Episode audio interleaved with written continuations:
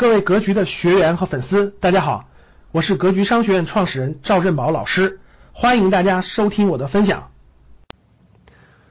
中小城市的房产啊，临近二十年大顶，我就敢这么说，二十年大顶啊，二十年啊，不是一年、两年、三年、四年、五年，是二十年大顶啊。啥叫二十年大顶？就现在就在这个大顶的这个，要不就是刚还没到，可能还会稍涨涨。要么就是到了正好大顶，要么就是已经很多地方已经下跌了，就在这个顶上，就在这个顶部区域。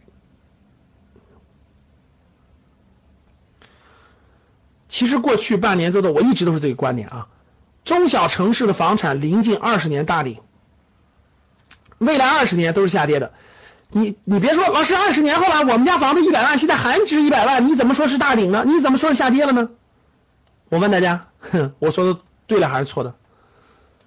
我问你们一点，你们家房子现在值一百万，二十年后还值一百万，你告诉我你是赚钱了还是亏钱了？回答我，回答我一下，你你们家房子现在值一百万，二十年后，你说老师，我们家房子二十年后值一百零一万，你凭什么说房子跌了呢？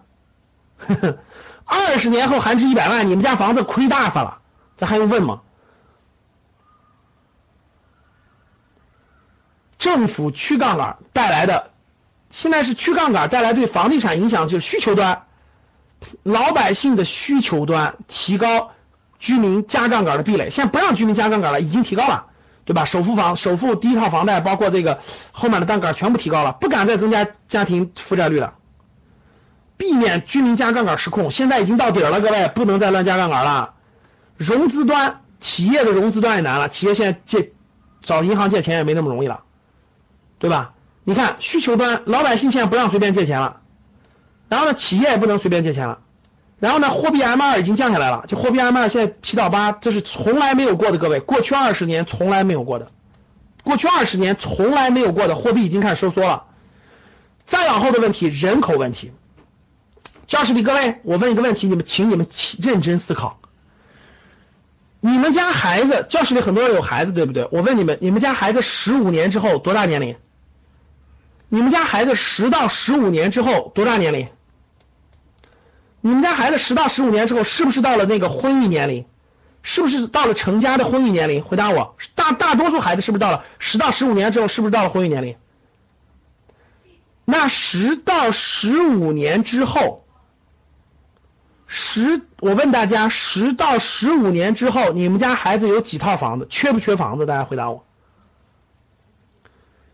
教室里各位，你们家里现在基本上是两到三套房子，没问题吧？三套房子，你你儿子或你女儿找的那个也是门当户对的，放心吧，也是两到三套房子。所以你们家孩子成家以后，至少是五到六套房子都不用问。大家要明白，这就是十到十五年之后的事情，这就是十到十五年之后的事情，也就是眼前的事情。你们家孩子现在啥也不用干，他一份他一套房子都不用买。你们家孩子，你们孩子的家庭现在一套房子都不用买，基本上已经有五到六套房子了。你说他拿这五到六套房子能换吃呀，还是能换喝呀？人口问题，那么多老龄化带来的人口问题，对吧？这小孩这这不缺房子，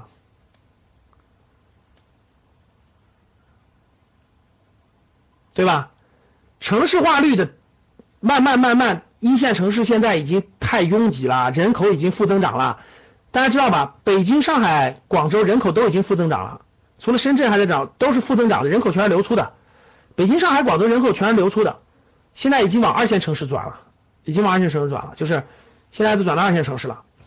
自有化率现在自有化率这么高了，房产税也要推出的，这些政策其实全是怎么可能再让你？暴涨的，这这怎么可能呢？就没有利好因素了，已经。唯一的利好就是人人均 GDP 还比较低，人均收入还有提升的空间。这几个结合在一块儿，各位，房地产基本上达到了一个大周期的顶部拐点区域了。它肯定是个，你不要告诉我说，老师明天涨还是后天涨？这明天还涨一点，后天涨一点，这个一点都不重要。重要的是大周期的顶部拐点区域了，已经。已经到了大周期的顶部拐点区域了。这一点你是否能看明白？这一点你是否能够懂？这是最关键的。基本没有长期利好了，各位啊，基本没有长期利好。我说的是大格局啊，我说的是站在未来十年、二十年。你不要跟我说，老师未来哎怎么三个月了，我们这还涨呢？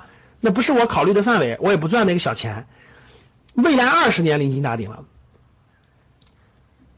但政府不可能让它跌呀，怎么办？用行政手段控制住，让它不要快速跌，怎么办？有意的控制房价下跌的速度，让它一点点的。所以呢，其实现在什么意思？各位看，因为这个西方国家它是市场化的，它的房价这样的，上涨上来就咔嚓就下去了。看，包括日本也是这样的。就看上涨一下上涨，然后迅速就会下跌了，基本上在一年内就跌下来了。所以日本、香港、美国房价都是上涨也快，下跌也快。中国有特殊的行政手段，所以中国希望是房价是让它横在这儿，懂了吧？就横在这儿。为啥呢？就是不要跌，掐住交易量不要跌，然后或者是缓慢下跌，然后让它这个消化，随着收入的增长消化消化消化。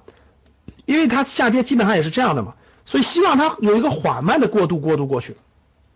其实呢，我们希望通过行政手段让房价是这么一个过程，看达到巅峰以后呢，不要下跌，在高位震荡，高位震荡，震荡，震荡，震荡，然后慢慢的跟这个经济收入的上升把它重合掉，消化掉。这个过程，各位，那真的不是五年的事儿，真不是五年的事儿。我觉得啊，我觉得真不是五年的事儿。中小城市的房子可能是二十年的事儿，大城市的时候可能是五年，中小城市可能是二十年的事儿，这是二十年才能划好。现在的问题是，行政手段只是尽量是这个意愿，就是希望这个房价走成这个节奏，上下震荡，然后慢慢慢慢回回合。但是不一定啊，各位不一定。如果这个房价再疯狂上涨，那最后有没有可能出现一种情况是，真的是出现严重的下跌？完全有可能的。